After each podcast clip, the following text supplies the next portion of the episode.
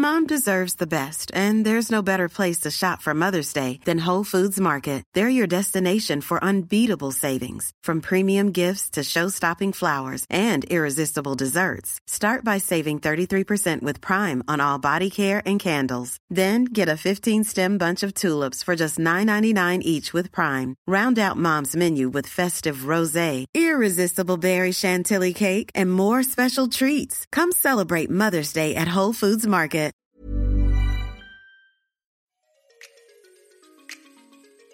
En fait, ça, c'est un truc vraiment, je me suis dit, hier, c'est marrant, je me suis dit, mais c'est attends, mais en fait, là, on joue depuis trois ans et demi. Moi, j'ai l'habitude, quand je fais un- une vidéo, bah, elle est finie, je, je m'en débarrasse, en gros.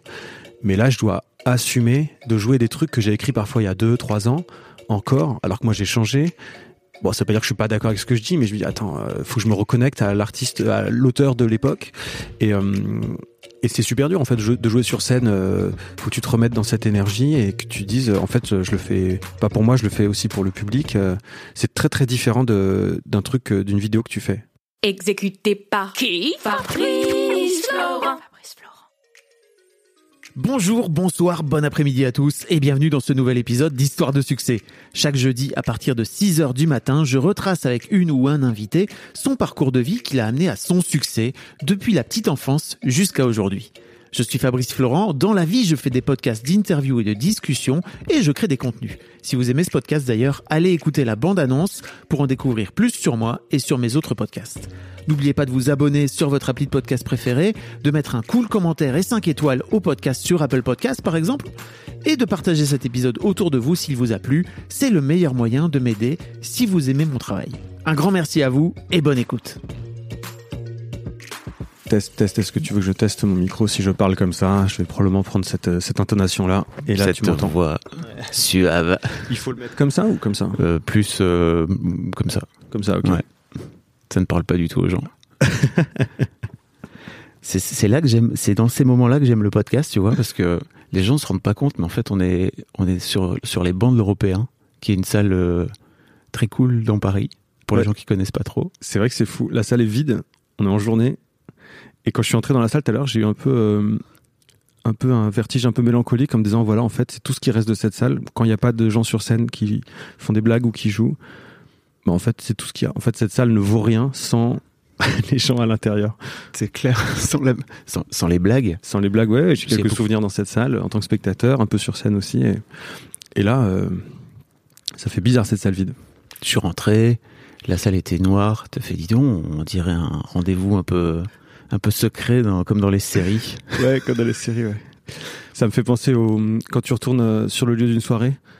Après la soirée, c'est tu y retournes le lendemain matin, l'appart est retourné, ça colle au sol, t'es tout seul, il fait jour, et tu dis attends, ça a vraiment eu lieu? C'était vraiment là que ça s'est passé? Bon, Ambroise, ça me fait très plaisir de, de t'avoir parce que, en, en vrai, ça fait un petit moment que je me dis que ça aurait été sympa de, de se parler. Euh, et on a eu cette occasion de, de se rencontrer euh, par, euh, par l'intermédiaire de ton spectacle que tu fais avec Xavier, Xavier Ouais. Lacaille. Et Xavier est absent euh, là. Donc en fait, on va, on va, on va faire cet épisode-là tous les deux. Avec On va- plaisir. Et on va parler, on va parler de ton histoire aussi avec Xavier, parce qu'à la base, je m'étais dit, si à Xavier, on aurait pu faire, tu vois, histoire de succès de votre duo, ça aurait été marrant aussi, parce que je crois qu'il y a plein de choses à raconter. Peut-être qu'on aura l'occasion de le refaire. Ouais. Euh, et peut-être que j'aurai l'occasion aussi d'avoir Xavier plus tard. euh, Ah tout bah, il a des choses à dire en termes de succès, Xavier, effectivement. Euh, oui, tout à fait. C'est un peu la, la petite, euh, la, la star montante euh, du, du, du PAF. Bah, c'est ni plus ni moins que le Romain Duris de 2021. Allez, le truc est lâché. Voilà. Bon après moi j'ai pas grand chose. Oui ouais, ouais ouais on va voir ce qui se passe. Toi, t'as pas grand chose à raconter, tu crois? Si si euh, il y a des trucs qui se passent ouais. Parce qu'en fait, c'est marrant. euh, Le succès je sais pas mais y a des Ah trucs qui voilà, se. Ben, c'est intéressant. C'est quoi pour toi le succès en fait? Parce que tu sais, j'in- j'invite des gens et moi je sais pourquoi je les invite et ils me disent non mais pourquoi tu m'invites? Euh, Moi je suis, je suis pas, c'est pas le succès en fait. Et pour moi le, on s'en fout en fait, tu vois, c'est pas, c'est un chemin. C'est une bonne question. Il y a des, j'ai pas trop réfléchi, mais je pense qu'il y a des, il y a des marqueurs euh, très clairs que tu peux te fixer quand t'es petit ou quand t'es adolescent, qui est euh, notamment celui de la reconnaissance dans la rue. Ah yes. C'est les gens qui te reconnaissent dans la rue, tu te dis ok c'est bon, euh, j'ai atteint quelque chose. Et c'est vrai que depuis quelques années ça m'arrive un petit peu dans la rue. Notamment des parce que j'ai une chaîne YouTube où on poste des vidéos, donc on a on a 3 400 000 abonnés, donc euh, en fait ça fait du monde et, parfois t'as des, des gens qui me disent ah c'est toi de la chaîne machin. Et donc ça c'est une forme de reconnaissance euh, de succès, un marqueur de succès, mais en fait euh, au bout d'un moment tu c'est pas c'est pas du tout ça qui est qui est important. Ça veut juste dire que tu as atteint une forme de visibilité, mais la visibilité bon qui juge si c'est une bonne ou une mauvaise visibilité et tout. Euh, voilà, c'est ma première euh, définition du succès parce que quand j'étais petit, je voulais faire ça pour euh, pour être immortel quoi, Ah, pour laisser des œuvres, pour que ça reste et tout. Mais euh, aujourd'hui, euh, j'ai beaucoup de chance parce que je travaille tous les jours sur des projets que j'aime bien euh, avec euh, des gens que j'estime professionnellement, humainement et et ça part un peu dans tous les sens. On fait de la scène, on fait des vidéos, on écrit des formats plus longs. On, va- on verra si ça se monte et tout. Mais ouais, je, j'ai une forme de, de, le succès pour moi, ce serait ça aujourd'hui. Il faudrait que ces trucs prennent vie, mais euh, mais quand même, je je Voilà. vais tomber mon téléphone. Quand même, ça me plaît quoi. C'est des projets qui me plaisent. à la base, euh, donc t'es réalisateur, toi, c'est ta formation, c'est ça? Tout à fait. euh, t'es, Après, t'as étendu ça, j'imagine, euh, parce qu'aujourd'hui t'es auteur et puis t'es même comédien en fait, parce que c'est, c'est- déjà c'est très marrant ce truc d'être à la base réalisateur et de finir par te retrouver devant la caméra. Alors à la base de la base, quand je suis petit, je veux devenir comédien, parce que je sais pas que ça existe le métier de réalisateur. Ouais. Mais effectivement, la formation, c'est euh, euh, à l'écart, qui est une école euh, à Paris, euh, une formation d'aut- d'auteur-réalisateur. Donc euh, vraiment de technicien. On s'entraîne à faire des films à l'école et tout. Mais bon, tu, on joue aussi dans les films qu'on fait. Euh, J'ai repris des cours de théâtre avant, après, euh, et euh, et je- ma- ma- mon activité principale, c'est d'écrire et de réaliser. Ouais. Après, j'ai pas du tout le temps de, de courir les castings en tant que comédien pur, donc euh, je joue principalement dans les trucs que je fais. Et parfois, on m'appelle euh, en tant que comédien, donc ça fait plaisir, c'est sympa. Mais ouais, c'est un peu tout ça à la fois. Et puis, je suis aussi euh, producteur puisque j'ai créé une structure euh, il y a dix ans avec euh, un copain et, et je fais aussi du montage et tout. Et puis, on fait de la scène. Enfin, c'est tout ce mélange, euh, mais tout se complète. Mais c'est vrai que c'est difficile parfois de de, de faire comme ça une espèce de liste de, de, de mots, de, de fonctions que je suis censé occuper en fonction des projets et tout. ouais. Ouais. On va en reparler parce que cet aspect touche à touche, je trouve que c'est hyper intéressant. Euh, mais en fait, la première question que je pose à tous mes invités, c'est à quoi tu ressemblais Ambroise quand t'avais 7-8 ans? Tu leur demandes à chaque fois à quoi ressemblait Ambroise à 7-8 ans ou Ouais. c'est ah oui et ils, ils- Bah, Après, ils disent moi je, je, je connais pas trop Ambroise, ou alors ils disent bien, bah, ils sont je, honnêtes. connais, je connais bien, c'est mon poteau. Ah oui, d'accord. euh, à 7-8 ans, euh, c'est que tu dises 7-8 ans parce que à cet âge-là, 7 et 8 ans, c'est pas du tout la même chose. Bah, pour toi peut-être. Avec le temps qui passe, tu te dis ah effectivement, je me souviens plus trop, mais euh, je me souviens par exemple très bien du jour de mes 7 ans, tu vois. Alors 7-8 ans, je pense que bah, Je me souviens de, du jour de tes 7 ans? Ouais, ouais parce que euh, Ça, tu vois, j'ai 100 épisodes derrière, j'ai pas beaucoup de monde qui, Ah ouais? qui m'a dit, euh, je me souviens très bien du jour de mes 7-8 ans. En fait, ans. euh, euh, le jour de mes 7 ans, ma maman, elle m'a dit, et c'est une phrase que j'ai pas oubliée, elle m'a euh, dit euh, T'as l'âge de raison, 7 ans. Si on dit 7 ans, c'est l'âge de raison. Et elle m'a expliqué, elle m'a dit Ça veut dire que quand tu fais une bêtise, tu sais que c'est une bêtise. je trouvais ça incroyable et très très simple comme explication. La preuve, je m'en rappelle. Et j'ai trouvé. Elle m'a pas dit Fais pas de bêtises, elle m'a dit Si tu fais une bêtise, tu sais que c'est une bêtise. Donc après, elle m'a auto, elle m'a responsabilisé, quoi, tu vois. Donc euh, je me souviens euh, très bien de ce jour-là, parce qu'elle me l'a dit ce jour-là, dans la chambre. Et euh, voilà, bah, 7 ans, non, 7-8 ans, j'habitais à Poissy dans les Yvelines, euh, j'allais à, j'étais en CM1 euh, ou CE2, et tout allait bien, on avait une, petite maison à Poissy, on était quatre frères et sœurs, très proches en âge, donc on jouait ensemble. on regardait peut-être parfois des trucs à la télé avec les parents le soir quand on avait le droit. et voilà. Mais je voulais déjà faire ce métier. J'étais fan de, j'étais fan de, j'aimais bien Jim Carrey. Je voulais être Ah. comme lui. De masque Ouais. euh, alors je tard, je pense que mon voisin, euh, il m'avait montré The Mask, mais c'était Ace Ventura. Ah, ok. Ouais. Je crois à l'époque qui m'avait marqué. Et, euh, et c'est l'âge à peu près. Bah, c'est intéressant que tu parles de ça parce que c'est vraiment l'âge auquel j'ai compris. J'avais beaucoup d'angoisse de, de mort à cet âge-là, même depuis très jeune. Depuis mes 4 ans, j'ai des souvenirs d'angoisse parce que je vais mourir, parce que la mort existe. et, je, me souviens. Et à 7 ans, euh, j'ai ou c'est 8 ans dans ces zones-là, j'ai compris qu'on pouvait mettre ses mains dans le dans le ciment à Hollywood. Je me rappelle très bien. euh, à Poissy avoir compris ça et m'a dit il faut que je fasse ce métier parce qu'une fois que j'aurai mes mains dans le ciment je vais jamais mourir parce que je serai euh, donc immortel puisqu'il y aura une trace de moi après Et je me dis, donc c'est ce métier-là qu'il faut que je fasse. Donc à la base, mes intentions, elles sont euh, purement euh, pour le souvenir, pour la, la gloire postérieure et ces trucs-là. Donc c'est ça qui me, c'est ça qui m'a motivé, vraiment. Sans, voilà, c'est la première raison. C'est fou. Et maintenant, euh, j'en suis un peu revenu. Je me dis, euh, ouais, si je mets les mains dans le ciment, c'est chouette, mais si je le fais pas, c'est pas grave. Il y a plein d'autres choses magnifiques dans ce métier.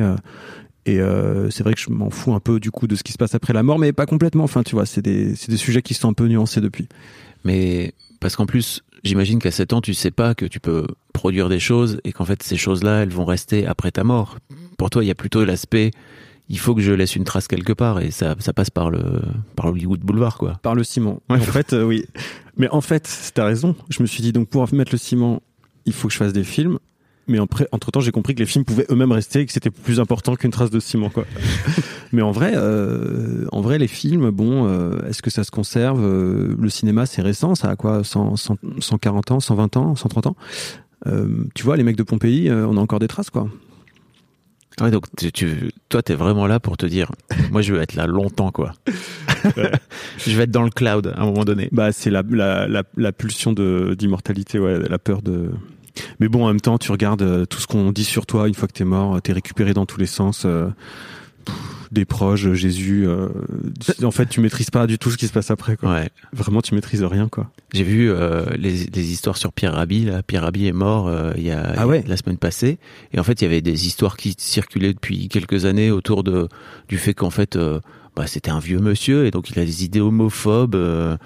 Parce que pour lui, euh, un enfant né d'une PMA, c'est genre, euh, c'est c'est un OGM, tu vois. Enfin, vraiment, il a- il a- bon, voilà Ouais, quoi, tu vois. T'as ouais. jamais, euh, t'as jamais la lumière sans l'ombre en fait. Tu vois, t'as jamais.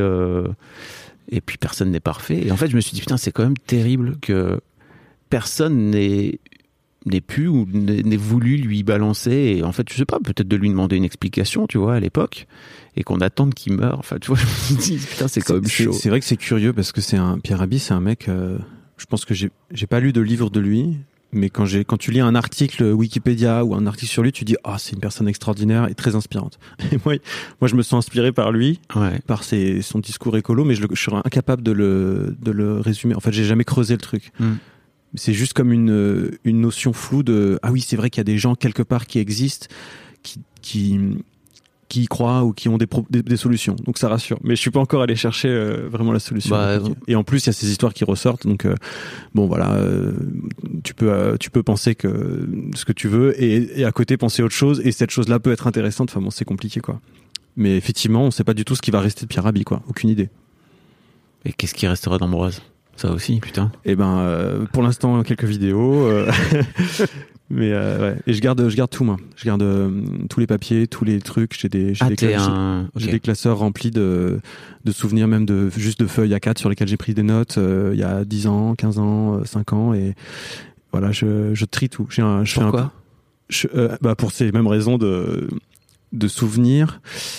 Je pense qu'il y a ce truc de que ça reste après un peu, un peu comme un musée de moi-même, mais c'est pas du tout genre je prétends que ce soit intéressant. Oui. En revanche, je prétends que c'est intéressant de voir la vie de quelqu'un euh, par tous les objets qu'il a eu entre les mains pendant toute sa vie. Donc là, c'est moi, donc c'est plus facile de le faire pour moi que si je te demandais, t'as pas des, des chewing-gums de quand t'avais 6 ans, tu vois.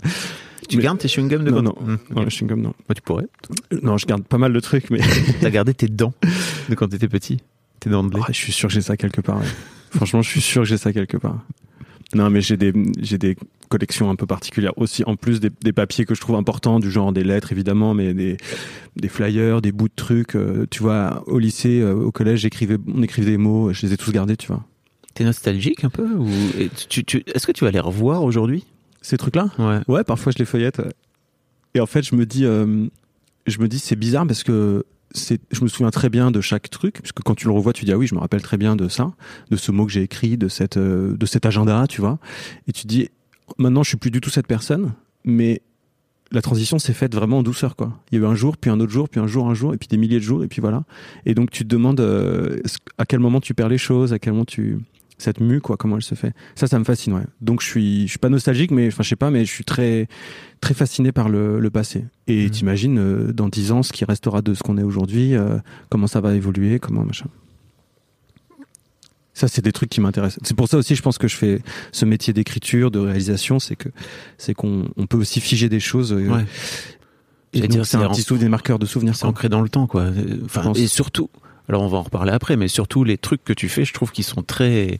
Ils parlent de, ils parlent de ce qui se passe dans l'air du temps, comme on dit cette expression chelou, mais, qui en même temps dit plein de choses, quoi, tu vois. De, euh, mais on en reparlera un peu après. Je voudrais aussi te parler de Marius, tu vois, de. Ok, avec de, plaisir. de, de, de, ce- de, de ces séries de vidéos qui sont à la base euh, des, des parodies des podcasts que les youtubeurs faisaient, qu'en fait aujourd'hui quasiment plus personne ne fait, quoi, tu vois. Non, non, c'est un format euh, qui n'est le format original. euh, original n'est plus n'est plus trop fait effectivement. Mm. Oh, un petit peu. Il a il a Il a évolué, quoi. Oui, il, il a eu des des héritiers, on va dire.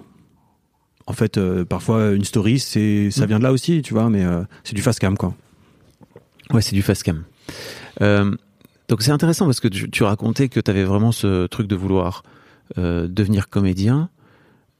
Mais j'imagine qu'en vivant à Poissy, je sais pas ce que font, qu'est-ce que font tes parents comme, Euh, comme métier? Ils font euh, pas du tout ce métier-là. Ils, ils travaillent euh, euh, dans des entreprises ou dans le bâtiment. Donc c'est euh, c'est des ouais. salariés. euh, Ouais, ouais, c'est ça. Et des- puis après, à leur compte, euh, il y a eu déjà un peu ce truc d'entrepreneur quand même avec mes parents. Mais ils font pas ce métier-là. En revanche, ils ont une, ils, ils sont très, euh, ils sont très différents.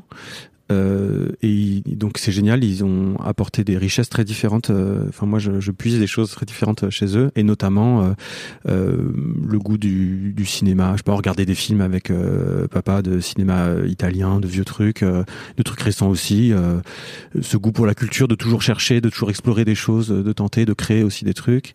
Et puis, euh, et puis ma maman, c'est quelque chose de, de plus connecté à, à l'humain, à la confiance en soi, à, à plein de trucs extraordinaires. Enfin, ouais, ouais, voilà.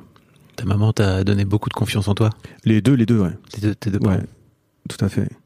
Et ça, c'est euh, ça, c'est précieux. Je me rends compte quand je rencontre des gens euh, aujourd'hui qui euh, ont des parcours familial, familiaux ou des, des parents. Enfin, je, ouais, impossible de mesurer. c'est fou parce que tu te dis, tu te dis sur un, une, un CV, bon bah ça se joue à, au lycée que tu fais, à, aux études que tu fais, aux rencontres, aux stages, à la bonne connaissance. Mais en fait non, ça se joue au repas de famille, ça se joue, euh, ça se joue le, ça se joue à chaque seconde. Ça se joue à la naissance, en fait. Ça, ça se joue à est-ce que ta mère te fait des câlins ou alors est-ce qu'elle te fout dans Ouais, un coin tu le- peux même revenir premier trauma. Ouais, exactement. là, quoi. Ouais, exactement. Non, mais c'est c'est fou. euh, et tu sais, on, on- récemment, on a parlé de, je sais pas comment quel est le terme, mais en gros, tu avais des gens qui faisaient Sciences Po, qui venaient de familles hyper modestes et qui disaient, ok, je fais Sciences Po, mais à Sciences Po, je suis un peu à part puisque je me rends compte que dans la famille des autres, bah, à table, ça parle de politique, de culture, de littérature. Moi, ma dans ma famille, on regardait la télé toute la journée. Donc en fait, on a les mêmes études, mais il y a une, y a quand même un gap énorme. Euh, je sais pas ce qu'on appelle euh, culturel ou On appelle ça les transfuges de classe. J'ai fait un Ah. épisode de, sur un autre podcast qui s'appelle Histoire de Daron avec un gars qui a notamment écrit un bouquin là-dessus où il fait parler les parents ah hyper de- intéressant. de d'enfants comme ça qui ont fait des études. Alors même pas forcément euh, des études comme Sciences Po, des études un peu prestigieuses, etc. Mais juste des études là où tes parents n'en ont pas fait en fait. Ah ouais. Et effectivement, ça. Bah, tu- Pardon, je t'ai coupé, Non, mais, mais- c'est hyper intéressant, je Mm. trouve. Donc voilà, pour répondre à ta question, c'est ça que je pense que- qu'on m'a apporté. Et, et en plus, quand j'ai dit que je voulais vraiment faire des de ce métier mon métier, et donc des études de cinéma, j'étais en études scientifiques à ce moment-là. Et quand j'ai dit à mes parents que je voulais abandonner les études scientifiques pour faire des études de cinéma, bah, ils avaient quelqu'un qui répétait depuis, je pense, 15 ans qu'il voulait faire ça, donc c'est pas une surprise. Et en même temps, ils m'ont dit, euh, bah vas-y quoi. Selling a little or a lot? Shopify helps you do your thing however you cha-ching. Shopify is the global commerce platform that helps you sell at every stage of your business. From the launch your online shop stage to the first real life store stage, all the way to the did we just hit a million orders stage. Shopify is there to help you grow. Shopify helps you turn browsers into buyers with the internet's best converting checkout. 36% better on average compared to other leading commerce platforms because businesses that grow grow with Shopify. Get a $1 per month trial period at shopify.com/work. slash work. shopify.com/work. slash work. Mais euh, je pouvais me permettre d'y aller quoi. Je pouvais prendre le risque. Ils avaient les moyens de me payer cette école. Donc euh, il y a tellement de paramètres euh, variés quoi. Donc je suis un peu ça oblige aussi. Tu te dis bah j'ai la chance de pouvoir les faire ces études de pouvoir essayer. J'essaie de me concentrer de le faire correctement. Et quand je travaille j'essaie de travailler bien avec les gens ce qui me fascine toujours un peu c'est justement les les, les profils de gens comme toi qui n'ont pas du tout de parents artistes tu vois et qui se destinent à un moment donné je, je, me demande toujours quel est le chemin, tu vois, pour finir par te dire. Euh, alors, j'ai compris euh, l'immortalité et l'aspect. Euh, je veux, je, veux mettre mes, mes mains dans, dans, le ciment. Hmm. Mais au-delà de ça, en fait, il y a un moment donné où t'as. Comment t'as fait pour développer aussi je sais, tu me racontais ton père qui t'a montré énormément de films, etc. Mais toi, de ton côté, comment tu comment tu digères ça? Tu vois ce que je veux dire ou pas? C'est tu veux dire comment on on prétend être artiste un mhm. moment? En fait, euh, vraiment, je, c'est la phrase bateau, mais je, je me vois pas faire autre chose. Je pense que je m'embêterais et je serais pas motivé. Donc, la fascination pour ce métier, euh, quand je suis petit, euh, fait que je veux être à, la place des gens que je vois faire les, les trucs. Il y a aussi une question d'injonction, mais là on pourrait en parler des heures, c'est hyper intéressant. moi dans ma famille, dans mes ancêtres, même très proches, il y a beaucoup de gens qui, sont, qui ont une fibre artistique forte, mais qui n'en ont pas fait leur métier. Voire il y a, des, y a des, vraiment des vocations contrariées. Il y a eu des interdits, pas des tabous, mais presque, tu vois, des et, et peut-être que je, je je réponds à un moment à cette injonction et je fais aussi ce métier parce que c'est c'est à moi de le faire quoi et si c'est pas moi, c'est la personne d'après ou voilà. Peut-être qu'il y a de ça aussi. Hein. Donc je me sens pas seul en fait. Mes parents sont pas artistes, mais dans ma famille, il y a beaucoup de, fibres artistiques. Euh, je me dis pas que ça vient de nulle part. Euh, vraiment, euh, des oncles et tantes, mes parents, les grands-parents, les arrière-grands-parents, même au-dessus. Je suis très intéressé par la généalogie. Il y a, y a plein de traces de, de ça. Et ensuite, euh, tu as des marques de confiance toute ta vie tu fais euh, une école et puis euh, tu fais un exercice à l'école et puis tu as des camarades qui viennent te dire ah j'ai bien aimé ce que tu as fait. Et puis c'est con mais c'est hyper important. Et puis euh, et puis des gens qui disent ah moi j'aime pas. Et tu essaies de comprendre pourquoi. Et tu essaies de trouver. Et puis et puis moi je serais pas là à te parler si il y avait pas quelques personnes bien précises qui à un moment ont dit à d'autres personnes appelle-le lui appelle Ambroise pour faire ça parce qu'il va le faire bien. Tu le connais pas mais fais-moi confiance. Et et c'est des gens qui te valident en permanence en fait, il y a un moment, euh, du jour au lendemain, t'es peut-être plus validé parce que ton truc marche plus, ça fait plus rire personne, et, euh, et tu travailles mal, et voilà, c'est fini, quoi. C'est un peu, non, mais tu vois, c'est un peu, euh, c'est un peu, c'est un peu mystérieux aussi que ça marche. c'est un peu un miracle à chaque fois. Tu dis bon, bah ça fonctionne, ça parle à des gens, tant mieux. Hein. C'est beaucoup, de, c'est beaucoup de boulot aussi. Oui, c'est beaucoup de boulot, mais mais moi je moi je travaille pas en me disant qu'est-ce qui va plaire au public. Oui je me dis, euh, bah, il y a des trucs de base du genre, euh, bah oui, si je fais un film qui dure 6 heures, évidemment, il aura moins de chances d'être vu qu'une vidéo de 2 minutes, tu vois. Mais euh, c'est du boulot d'introspection pour moi. C'est du boulot de savoir euh, ce que ce qui moi me caractérise vraiment, ce qui me plaît vraiment, et là où je suis, et là où je suis bidon, comme on dit, quoi. Parce que ça aussi, c'est un truc un peu cliché, mais mais euh, je pense que tu as du succès quand tu fais des choses vraiment euh, qui viennent de toi. Ou le, je pense que les gens détectent ça. Ils détectent. Euh, ah c'est pas bidon, je trouve. Pourquoi tu pourquoi c'est bidon parce que c'est c'est des phrases un peu toutes faites. Donc moi, quand on me les avait dites, je disais ah, ça veut dire quoi? Attends, je comprends pas. En fait, c'est compliqué d'inverser le rapport de spectateur à créateur parce que quand t'es spectateur, tu vois les trucs finis et tu te dis ah ouais, en fait, il faut faire comme ça, je vais faire comme ça. Et puis en fait, tu comprends que ce que tu vois, c'est vraiment le résultat d'un millier de, de, enfin de, beaucoup de travail, de beaucoup de hasard, de beaucoup d'artisanat, de, de trucs imprévus. Et en fait, tu dis, bah, donc je ne peux pas prévoir parfaitement ce qui va ressortir et ce que le spectateur va voir. Je peux pas savoir au pixel près ce qui va ressortir. Donc, il faut juste que dès le départ, je donne, je mette dans mon projet une énergie pure euh, qui vienne de moi vraiment et que je sois pas en train de me trahir. Sinon, ça va se sentir d'une façon ou d'une autre. C'est Cédric Lapiche qui m'a dit ça. Parce que j'étais allé voir une, conférence à la FNAC quand il présentait les poupées russes. Et je lui avais demandé, euh, dans le public, je lui avais dit, euh, vous avez fait des films bien, et puis vous avez fait des films cultes. Euh, L'auberge espagnole, Péril jeune, vraiment les gens, le mat, se répètent les répliques et tout. Et je dis, est-ce qu'il y a une différence quand, avec la fabrication de ces films-là? Et il m'avait dit, Déjà, il m'avait dit non, franchement, on peut pas prévoir, parce qu'il y a un autre film que j'ai fait sur lequel j'ai beaucoup bossé qui a pas du tout marché, et cela, oui, euh, mais c'est des films que j'ai fait avec le cœur, euh, peut-être particulièrement, je, sans prise de tête, quoi. Vraiment, je les ai fait euh, comme une impulsion. bon, c'est pour ça que je te dis c'est un peu bidon, ça fait phrase un peu de de de, coach de vie, mais en vrai, il a raison. J'essaie d'appliquer ça aussi.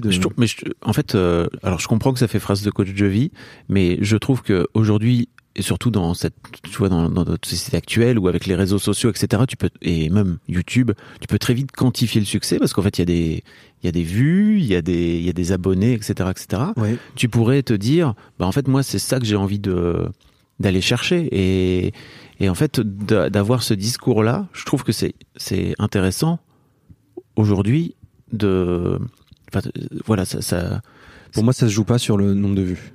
Mais pour plein de gens aussi, tu t'en rends compte. Oui, oui, Ouais. mais euh, mais euh, mais alors du coup, c'est trop bien quand t'as du succès euh, vraiment quantifiable justement, et que en plus t'es aligné avec toi-même, ça c'est super. Mais moi, j'essaye de, j'aimerais bien avoir encore plus de, de succès quantifiable, Ok. parce que ça fait toujours plaisir. Mais mais pour aller le chercher, donc il y a quand même aussi des, des méthodes. Il faut jouer le jeu, il faut il faut arriver à, il faut produire, du, enfin faut être, faut faut comprendre effectivement ce qui se passe. Mais j'aimerais bien le bâtir sur des bases euh, très très saines vis-à-vis de moi-même. Voilà, en gros. Ok. Et comment tu fais ça? C'est tu disais c'est du travail d'introspection? Euh, Imagine on, tu reçois un, tu reçois enfin t'es t'es pris pour un casting où tu peux aller à un casting pour un film qui va cartonner et en fait ça pourrait te permettre de te faire un boost de carrière énorme. Mais en fait le film à aucun moment t'as la sensation que c'est aligné avec qui t'es. Qu'est-ce que tu fais? Franchement, euh, je je je je, je crois que je refuserais. En tout cas, c'est ce que je c'est ce que je me dis aujourd'hui. Et c'est marrant, c'est des questions qu'on se pose. Des tu préfères, tu sais. mais euh, mais ouais, parce que parce qu'en vrai, euh, c'est pas drôle. En fait, en fait, j'ai la chance encore une fois de faire beaucoup de projets actuellement, même trop, qui me plaisent. Donc euh, donc c'est compliqué d'aller euh, d'aller dans quelque chose où vraiment que tu bord quoi.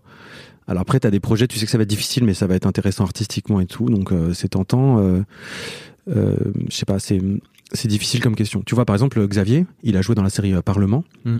Sur France.tv, c'est génial parce que c'est une série. Bon, il a le rôle, le rôle principal, c'est beaucoup d'investissement. Il s'est battu pour l'avoir et tout.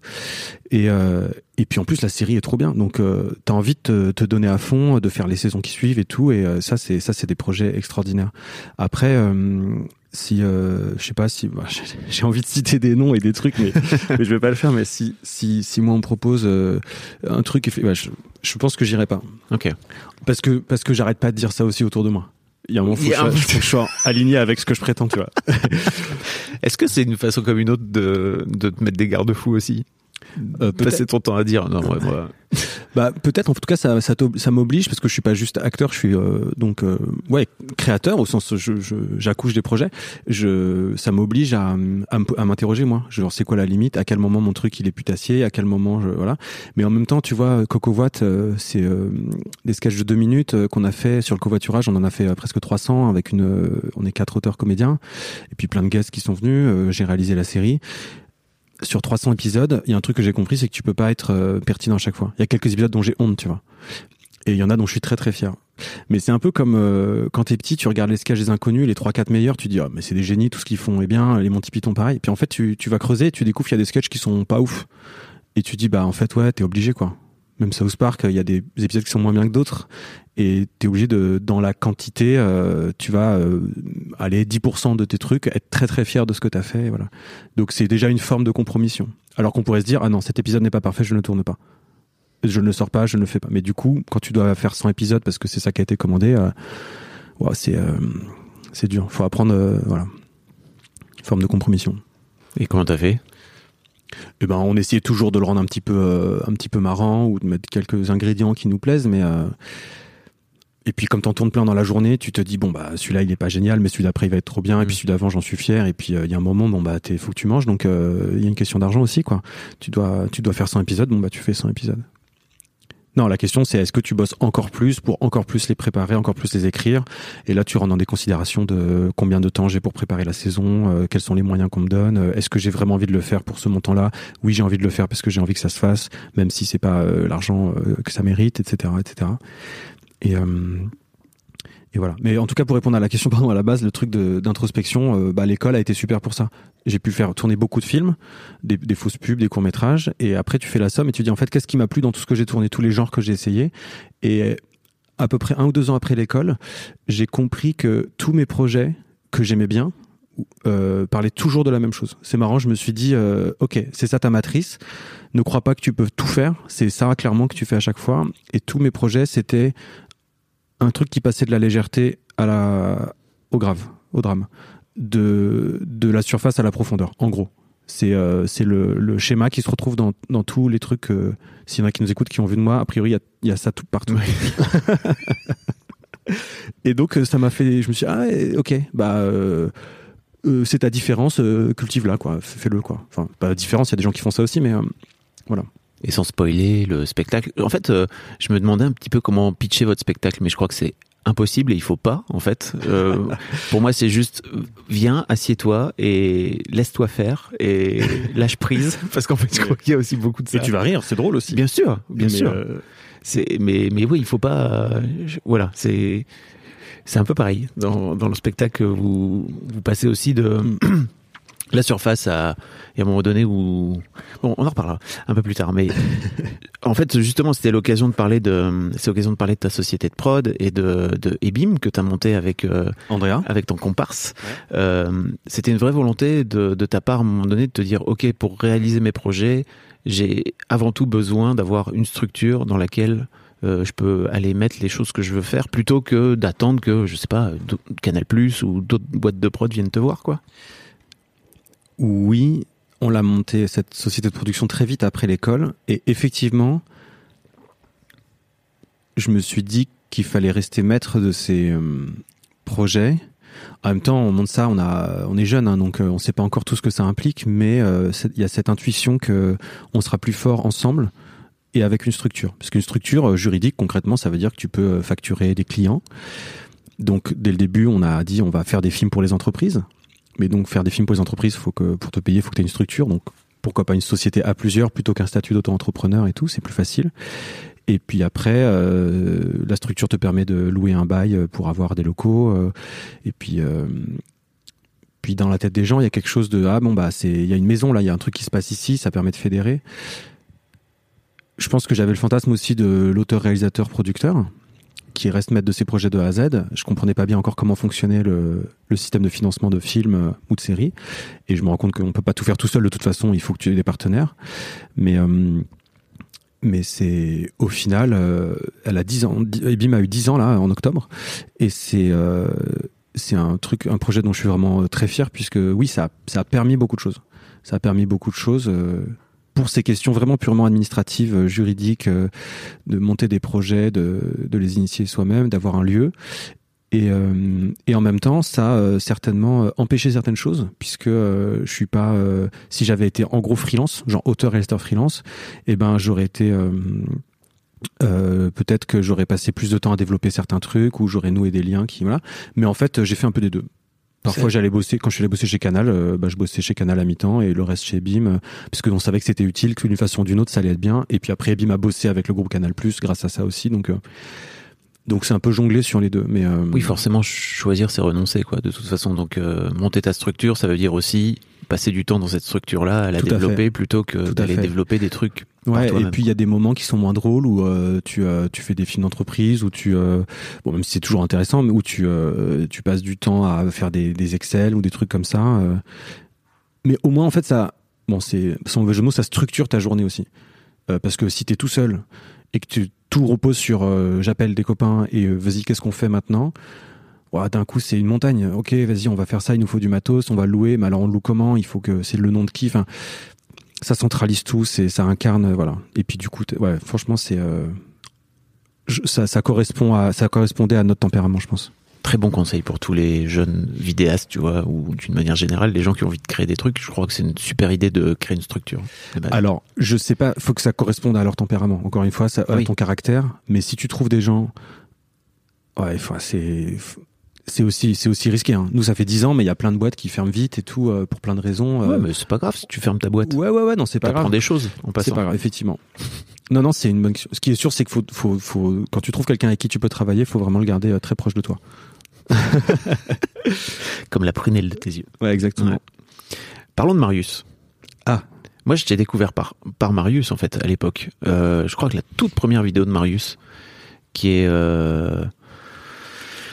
Alors, je me souviens plus, mais... euh, Le clown. Le clown, voilà.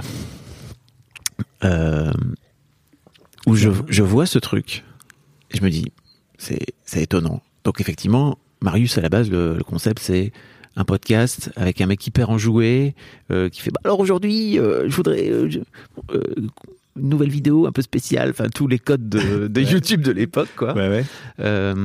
Et à un moment donné il y a une bascule dans tous Oui. les épisodes On peut appeler ça comme ça, oui. je crois que ouais, ouais, ça, ça vrille, ça vrille. il y, a, il y a une bascule qui amène dans dans un ailleurs en fait et hum, et en fait j'ai moi ça vraiment ça m'a fasciné je me suis dit ok c'est je, je sais pas qui c'est mais ce mec est fou c'est génial et après j'ai vu que en plus euh, alors je sais pas si c'est dès le premier épisode mais tu montes tu faisais des vidéos de décryptage Ouais, des commentaires audio de mes propres commentaires vidéos, ouais. audio exact comme dans les. DVD C'est ça. et t'expliquais globalement. Euh, t'a- T'avais une vidéo qui était beaucoup plus longue, qui faisait, je sais pas, une heure, une heure et demie, où tu reprenais chaque truc en expliquant un petit peu comment t'avais monté tout ça. Ouais. Bon, alors je mettrai les liens dans les notes comme ça, les gens pourront aller cliquer directement, aller voir ma. Je, je- je- Allez-y. ça. Faut pas spoiler, en fait. Il y a une- l'épisode sur la piscine est complètement dingue. Qu'est-ce qui se passe Bref. Euh, et je trouvais ça hyper intéressant et j'aimerais que tu me racontes un petit peu pourquoi tu as voulu faire ce, cette, ce- ces commentaires audio.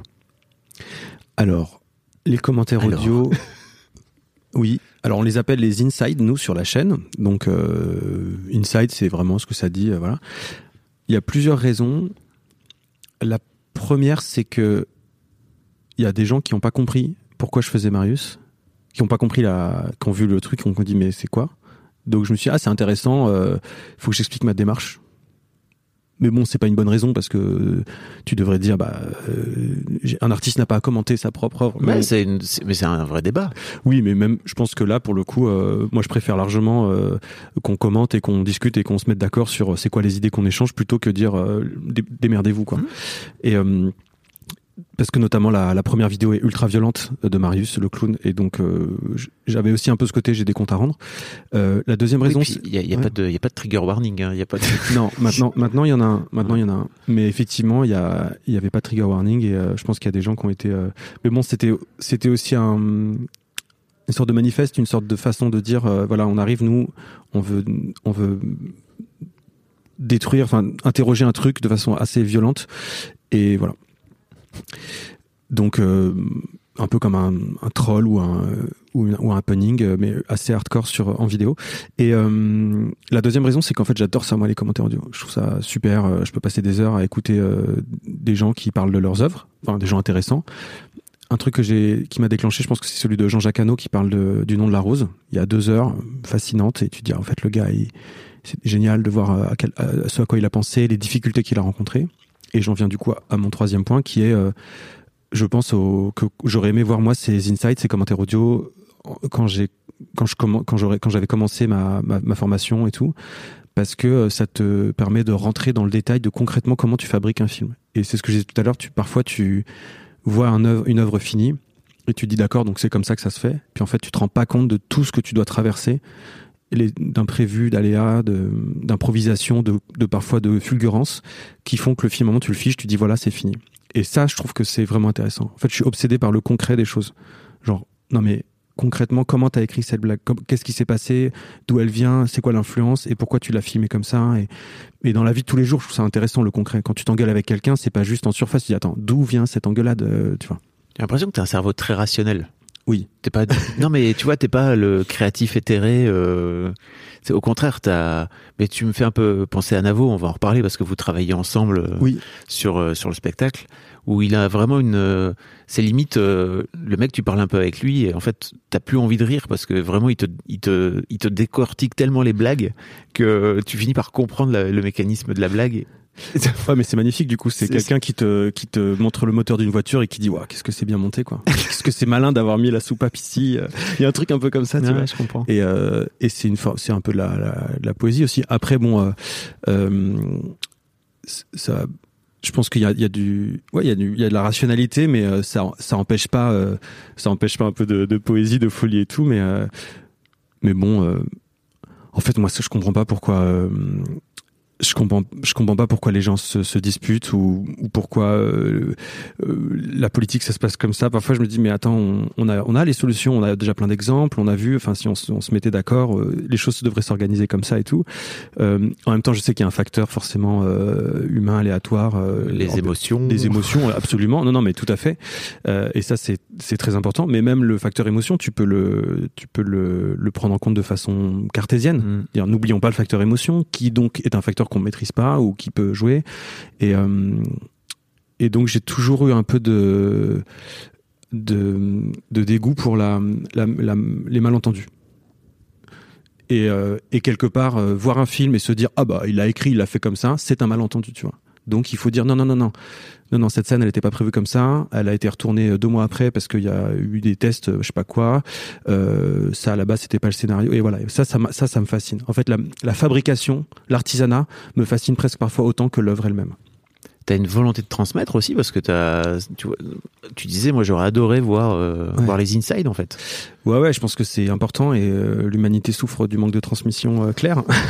Donc, euh, non, mais c'est vrai, la sagesse, bah, en fait, c'est hyper important. J'essaye de, de demander aussi à plein de gens comment ils font les choses, comment ça s'est passé, pour me dire, bah, en fait, faut pas que je sois idiot.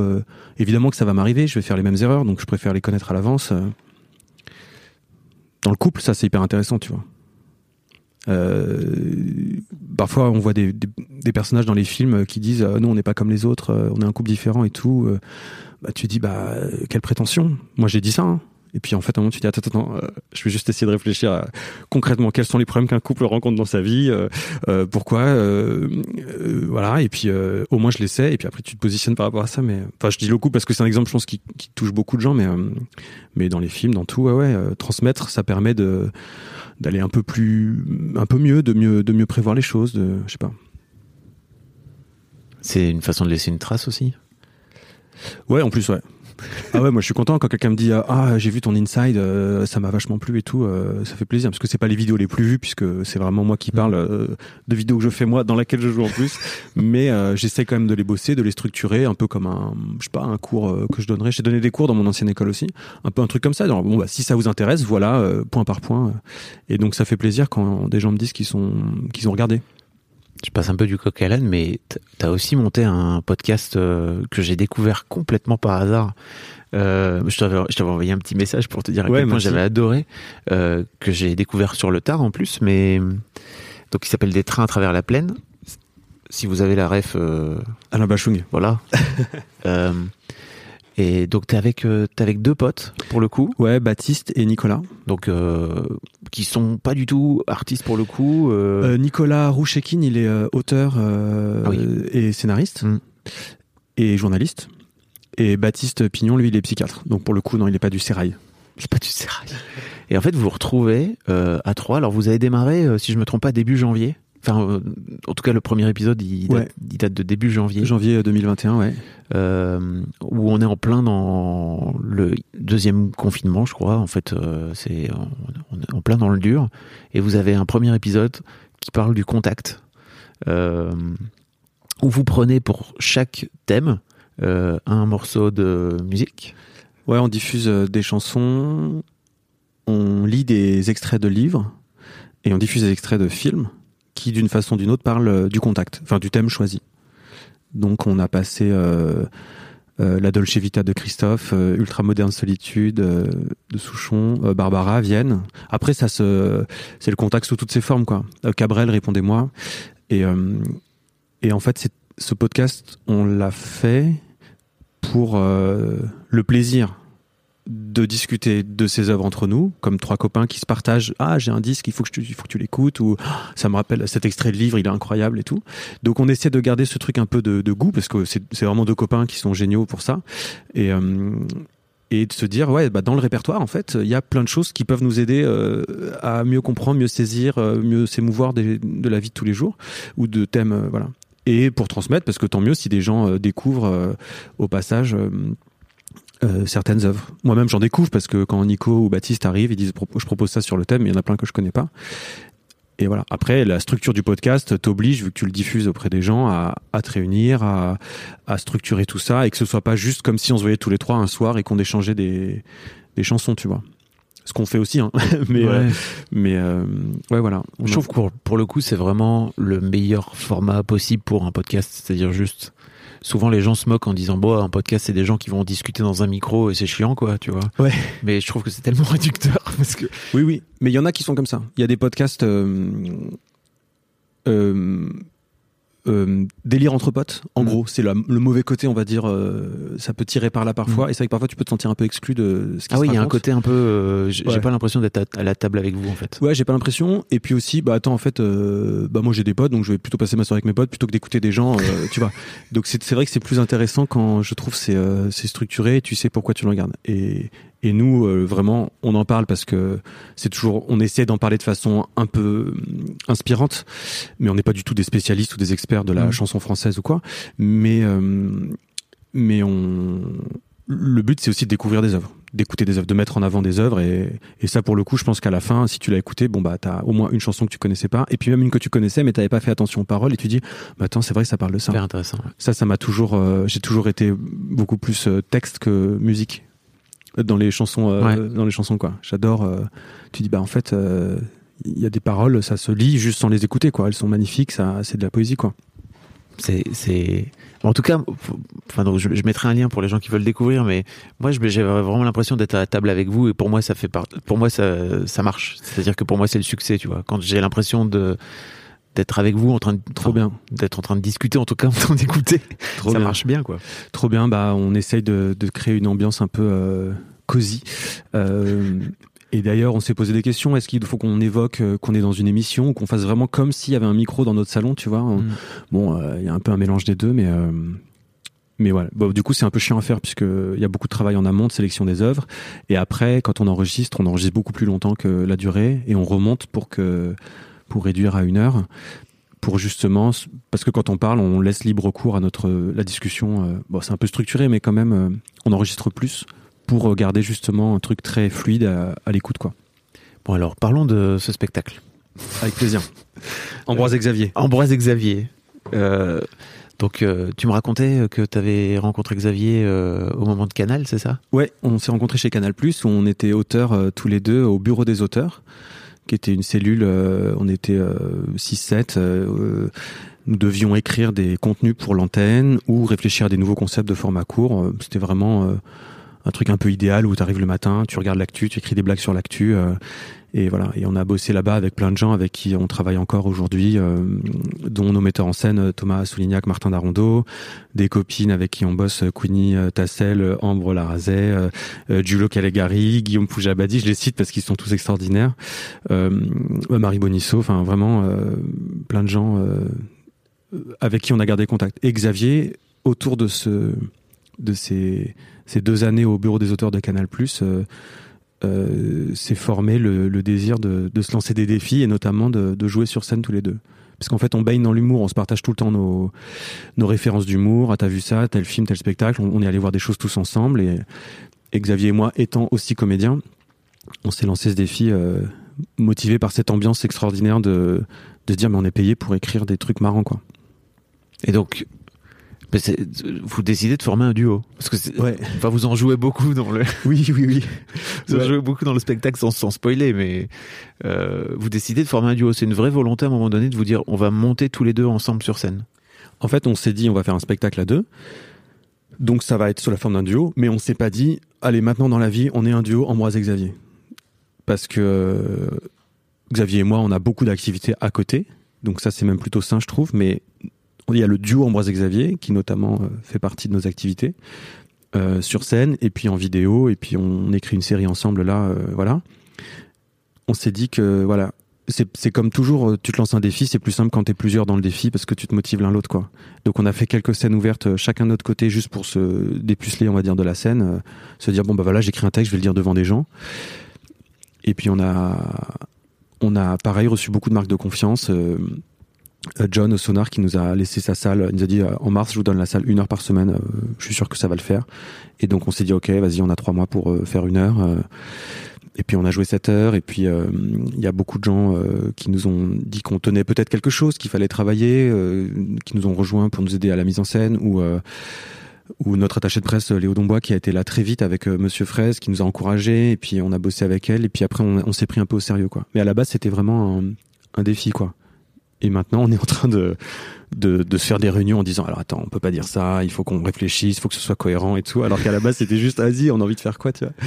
Donc euh, ouais, on, on, suit tranquillement une voie de, de, professionnalisation, mais ça nous plaît toujours et, et c'est trop bien. On a, en fait, on avait, on a une carte blanche. Tu fais ce que tu veux. Tu fais ce que tu veux. T'es sur scène. C'est ton délire, quoi. Ouais, on, enfin, on va en reparler, mais comme vous êtes auteur, enfin, on vous en joue en fait, mais euh, vous en jouez beaucoup dans le spectacle du fait que c'est vous qui écriviez le spectacle, et donc oui. Vous faites ce que vous voulez. en abîme un peu. Ouais, ouais. Beaucoup de mise en abîme. Ouais, c'est ça. Ouais. ouais, sur le processus de création encore. Et euh, mais en fait, euh, pour expliquer, c'est un temps long parce que tu me disais tout à l'heure, ça fait trois ans et demi. Alors certes, il y a un an de Covid euh, où vous arrêtez. donc en gros, ça fait quand même deux ans et demi de avant d'arriver à là où vous êtes aujourd'hui, quoi. Ouais. Ouais, ouais, on a commencé en mars 2018 euh, au Sonar. Après, on a changé de salle et puis on a rechangé de salle et là, on va rechanger de salle. Et à chaque fois, c'est des petites étapes où en fait, on a le spectacle n'a pas encore donné ce qu'on voulait qu'il donne. Ok. Nous déjà, on, on, progresse. On, un moment, on s'est dit alors attends, on peut plus monter sur scène habillé comme ça. Faut qu'on ait des, costumes de scène. Après, on s'est dit attends, euh, il faut que les sons ils soient mieux produits, il faut que la lumière elle soit mieux faite, euh, euh faut qu'on mette des vidéos parce qu'on a une idée qui marche avec la vidéo, donc on va tourner les vidéos. Puis après, on a retourné les vidéos en mieux et on va les retourner encore et et on ça, ça grandit. Vraiment, c'est ce qu'on appelle le développement, quoi. Ça n'empêche pas que ce soit agréable à regarder. Euh, et à chaque étape, c'était chouette. Mais euh, à chaque fois, on se dit ah, on peut aller encore plus loin, on peut on peut tester ça. Mais en vrai, ce qui va se passer, c'est que si on continue comme ça, et eh ben à un moment, le spectacle euh, du futur sera le spectacle du futur. Il sera pas forcément mieux au niveau de l'expérience pour les spectateurs que le spectacle du passé, mais nous, il sera plus plus plus assumé en disant ok, on a mûri vraiment les thèmes dont on veut parler, la façon dont on les fait et tout, et on a on a bossé dans notre jeu d'acteur, on a on a compris un peu mieux comment ça marchait, et voilà. En fait, ça c'est un truc vraiment. Je me suis dit hier, c'est marrant. Je me suis dit, mais c'est attends, mais en fait là, on joue depuis trois ans et demi. Moi, j'ai l'habitude quand je fais une vidéo, bah elle est finie, je, je m'en débarrasse en gros. Mais là, je dois assumer de jouer des trucs que j'ai écrits parfois il y a deux, trois ans encore, alors que moi j'ai changé. Bon, ça veut pas dire que je suis pas d'accord avec ce que je dis, mais je me dis attends, euh, faut que je me reconnecte à l'artiste, à l'auteur de l'époque. Et euh, et c'est super dur en fait de jouer sur scène. Euh, faut que tu te remettes dans cette énergie et que tu dises en fait je le fais pas pour moi, je le fais aussi pour le public. Euh, c'est très très différent d'un truc d'une vidéo que tu fais. Parce que je pourrais pas refaire aujourd'hui un Marius de, que j'ai fait il y a il y a cinq ans ce serait pas la même chose, j'ai pas du tout la même énergie. Bien sûr. Mais c'est comme si je devais le refaire un peu chaque mois, tu vois. Donc ce serait, c'est, c'est quand même hyper curieux euh, la scène, quoi. Le live. Et t'y arrives? Bah on essaye, mais il y a forcément un petit peu d'imposture puisque euh, t'es un peu parfois en mode automatique, genre bon bah je vais faire ce truc parce que c'est dans le spectacle, je peux pas juste l'enlever, c'est, ça manquerait de cohérence après. Mais euh, donc c'est là le travail, c'est de trouver des thèmes qui font que tu dis non ça c'est, tellement ancré en moi que ça sera encore euh, d'actualité dans 3-4 ans et cette façon de le, traiter sera aussi euh, d'actualité. Mais c'est pour ça que c'est chouette aussi, c'est que ça ça évolue petit à petit. Parfois on se dit non mais cette blague on peut plus la faire, ou euh, on se dit euh, ah ce truc qui grince un peu, il faut peut-être le coupler avec cet autre truc. Ça c'est du pur recul en se disant à l'écriture il y a un truc qui qui marche pas, mais mais ouais, on arrive à le faire. Après, là, il y a des vidéos dans le spectacle où on les a filmées il y a deux ans, donc on commence à voir qu'on a. Bon, c'est que deux ans, mais quand même, tu vois un peu la différence aussi physique, tu vois. Donc, euh, donc ouais, faut, faut se remettre dedans à chaque fois, chaque semaine. Comment ça se passe euh, votre votre duo avec Xavier? C'est dommage qu'il soit pas là parce que j'aurais bien aimé. Bon, il a rien d'intéressant à dire en général. non, non, mais ça se passe. je, vais, je, vais parler pour nous deux du coup à ce niveau-là, mais je pense que ça se passe euh, bien. On a de la chance de, on a de la chance d'être dans le même délire, enfin d'avoir d'être dans le délire. Genre, on est, on, le délire, c'est un peu un mot valise, mais on aime bien aborder très sérieusement des trucs très bêtes ou en apparence très euh, triviaux. Genre, on est concentré dessus. Et donc ça, ça nous fait beaucoup rire quand une blague sur scène est faite et que les gens se disent attends, ils sont, ils ont préparé tout ça pour ça. Enfin, ça, ça nous plaît, tu vois parce que c'est pas gratuit non plus. On sent que ça nous, on sent que ça, ça déclenche de, des trucs sensoriels chez les gens. C'est pas juste euh, intellectuel, tu vois. Je vois ce que tu veux dire. Donc ça, ça nous plaît beaucoup. Donc on, on est connecté là-dessus. On est, euh, je pense, tous les deux des, des bosseurs. Euh, et on est, ça se passe bien puisque encore une fois, bon Xavier, il a, il est auteur, il a écrit, écrit la série Validée. Il a et développé une autre série importante avec euh, Melrabe Diala. Euh, il, a joué dans le Parlement, il a joué dans, dans, des films, des enfin il a une actu, enfin vraiment ça décolle pour lui, c'est super, tu vois. Et moi, pareil, je m'éclate à faire plein de plein de projets. Euh, parfois, il y en a qui se recoupent avec Xavier, donc euh, le, le, duo n'est pas une zone de à enjeu si tu veux pour nous. Il n'y a pas une tension qui naît de si ça marche pas, c'est horrible. Ouais. On fait ça parce que ça nous plaît, parce que ça marche un petit peu et et voilà. Et vous n'êtes pas euh, Élie et Dieudonné, quoi. Vous avez pas parce que je... Dieudonné, chacun de leur côté, ils n'avaient pas de carrière en fait avant de se. Eh ben, je, ne euh, crois pas en tout cas. Je, je, une connerie, mais je, je, sais pas. Ils pas connus, je pense quoi. que, en fait, je sais pas quelle est leur période exactement, mais je sais qu'ils faisaient des films parfois ensemble, parfois chacun de leur côté, mais, euh, mais après, du coup, ils ont chacun eu une carrière, euh, Mm. ils sont exprimés chacun. Et chacun à sa façon euh, est allé au bout de son projet. Et euh, C'est mais pas pour que je parle d'Élie et Dieudonné. Non, mais c'est parce vrai. que pour moi, ça. Mais pareil pour. Eric et Ramsey, tu vois. Eric ils, et ils Ramsey, sont arrivés, ils n'existaient pas en tant que. Voilà, exactement. Bah nous, c'est un peu, c'est un peu différent. On- n'est pas, euh, c'est pour ça que je dis on n'est pas un duo. Mais en même temps, je dis ça, c'est débile. Si le duo euh, sur scène fonctionne de ouf, bah il y a un moment, les gens ils nous connaîtront en tant qu'Ambroise et Xavier, et ce sera bizarre de voir une vidéo de Xavier sans Ambroise ou d'Ambroise sans Xavier, parce que tu vois. Donc euh, moi, parfois, je vois des trucs quand on a vu les premiers trucs d'Eric Ramsey sans l'un ou sans l'autre, on disait bah il manque l'autre, c'est bizarre et tout. Donc euh, bon bah on verra bien ce qui ce qui décolle le plus quoi. D'ailleurs, vous avez un compte Insta Ambroise Xavier parce On a- que vous vous existez. Oui, on a, on un que- compte Insta Ambroise Xavier. on a un compte Insta à chacun nous, mais euh, effectivement. Mais tu vois, on n'a pas de chaîne Ambroise Xavier. Les vidéos Ambroise Xavier, elles sont sur la chaîne Ebim, sur euh, voilà. Et euh, mais c'est c'est à creuser. En fait, on, on se dit qu'on est plus acteur dans un truc qu'on a écrit. Mais il se trouve que le spectacle, pour la confusion et pour plein de choses quand vous viendrez voir le spectacle, s'appelle Ambroise et Xavier pour vraiment se dire, ok, on va voir un duo euh, sur scène comme on verrait, euh, je sais pas, Omar et Fred ou sur scène, tu vois. Ah ouais. En fait, on joue sur ces trucs de l'imaginaire. Nous, on n'est pas du tout à ce niveau-là, mais on joue sur l'imaginaire de ah oui, c'est le c'est le duo quoi. Ouais, énormément. Oui, on joue énormément dessus. ouais. Euh, est-ce qu'il y, a- est-ce qu'il y a un truc sur lequel je t'ai pas, je t'ai pas interrogé, dont tu aurais aimé parler? Ouais, j'aimerais parler d'un format court euh, que j'ai euh, produit avec Ebim et que j'ai coécrit. Euh, c'est un truc très chouette, donc j'en parle, c'est Ambre euh, Larazet et Queenie Tassel, donc deux copines du bureau des auteurs, qui ont créé ce format qui s'appelle Damoiselle. Et on l'a, ça, nous a occupé pendant un an. Donc ça, c'est plus mon activité de producteur, mais aussi co-auteur parce que c'est des hum, tutos beauté à travers l'histoire. Il y a huit épisodes de cinq minutes. Et euh, c'est euh, Ambre qui joue le personnage et qui euh, fait une moyenâgeuse, une gauloise, qui partage vraiment des, des trucs euh, de beauté esthétique, des vrais trucs. Et c'est marrant, c'est des sketchs. Donc ça, c'est une activité qui m'a beaucoup plu aussi, euh, d'accompagner un projet euh, qui va sortir là en janvier sur TV5 Monde Plus. Et euh, voilà, je voulais en parler juste pour que les gens se rendent bien compte de, de mes journées. Euh, et c'est, ça fait partie de, de l'enrichissement global. Tu, tu écris, tu joues des trucs sur scène ou en vidéo, et puis en même temps, tu discutes avec d'autres gens dont c'est le projet que tu as rejoint.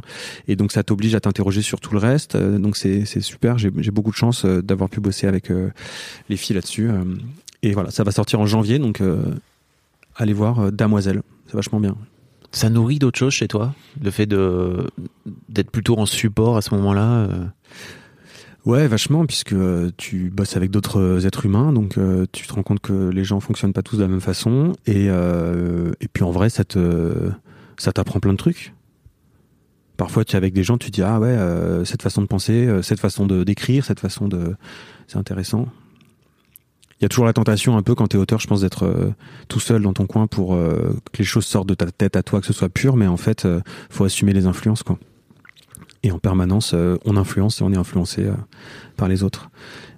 Et puis en plus, pour parler du concret, quand tu accompagnes un projet, bah, il faut que ça se passe bien. Si ça se passe pas bien, c'est que c'est qu'il y a un truc qui s'est pas bien passé. Voilà, ça, je pense que c'est une phrase qu'on peut graver dans le marbre. Et donc, ça t'oblige à te structurer, à, bosser la communication, la façon dont tu, dont les étapes avancent. Et ça, c'est très important parce que tu aucun projet artistique qui se monte. Euh, le spectacle, c'est aussi bien monté parce qu'à plein d'étapes euh, précises, très sérieuses, on s'est dit attends, attends, attends, à quelle vitesse on va, qu'est-ce qu'il faut qu'on fasse d'abord, etc. C'est pas juste on écrit des délires, on joue quoi. Et tout, tout, tout est comme ça. Tout est de la logistique. J'adore, j'adore la logistique. C'est vrai à ce point-là. Ah bah oui, c'est, tout. Et pareil, euh, les engueulades de couple naissent parce que tu t'as oublié de prévenir que t'avais prévu ça et l'autre dit mais tu me l'as pas dit. Mais oui, en fait, tout naît de ta capacité à t'organiser et à le communiquer aux bonnes personnes quand il faut le faire, je pense. Et, et, et, les films, les vidéos, les spectacles, c'est du travail d'équipe tout le temps, tout le temps, tout le temps. Donc euh, communiquer euh, et se faire le point dans sa tête. Plus ça va, plus j'ai du mal avec euh, les gens pas organisés, parce que tu, en fait le temps est précieux, quoi. Et je pense que c'est une qualité qu'on peut demander aux, aux autres avec l'âge. oui, je sais pas, après, ça veut pas dire, voilà, il y a des choses très belles qui se passent dans l'improvisation, bien sûr, mais mais il y, a un, y a un minimum, quoi. Sinon, je comprends. J'ai pas parlé de, de l'arrivée de Navo sur le spectacle parce que moi Navo il m'a parlé de votre spectacle. Ouais. En disant j'écris avec euh, Ambroise et Xavier, euh, ils ont voulu faire euh, un spectacle qui parle de méta spectacle etc. Et je me suis dit ok les cocos si vous voulez jouer à ça let's go on va y aller ensemble. Ah il nous a challengé ouais. et je vois très bien connaissant un peu le cerveau tordu de Navo ce qu'il a pu vous amener tu vois à ce moment-là comment il vous a poussé dans, l'écriture du truc à pousser, à pousser le concept encore plus loin, c'est ça? Oui, c'est ça. Parce que j'ai pas euh, vu le spectacle avant pour le coup, tu vois. Ouais, ouais. Alors, euh, Navo, c'est trop bien parce que il te dit, euh, ok, je suis dans votre délire. Je crois comprendre le délire. Vous voulez aller plus loin et en fait, c'est un partenaire extraordinaire de dialogue.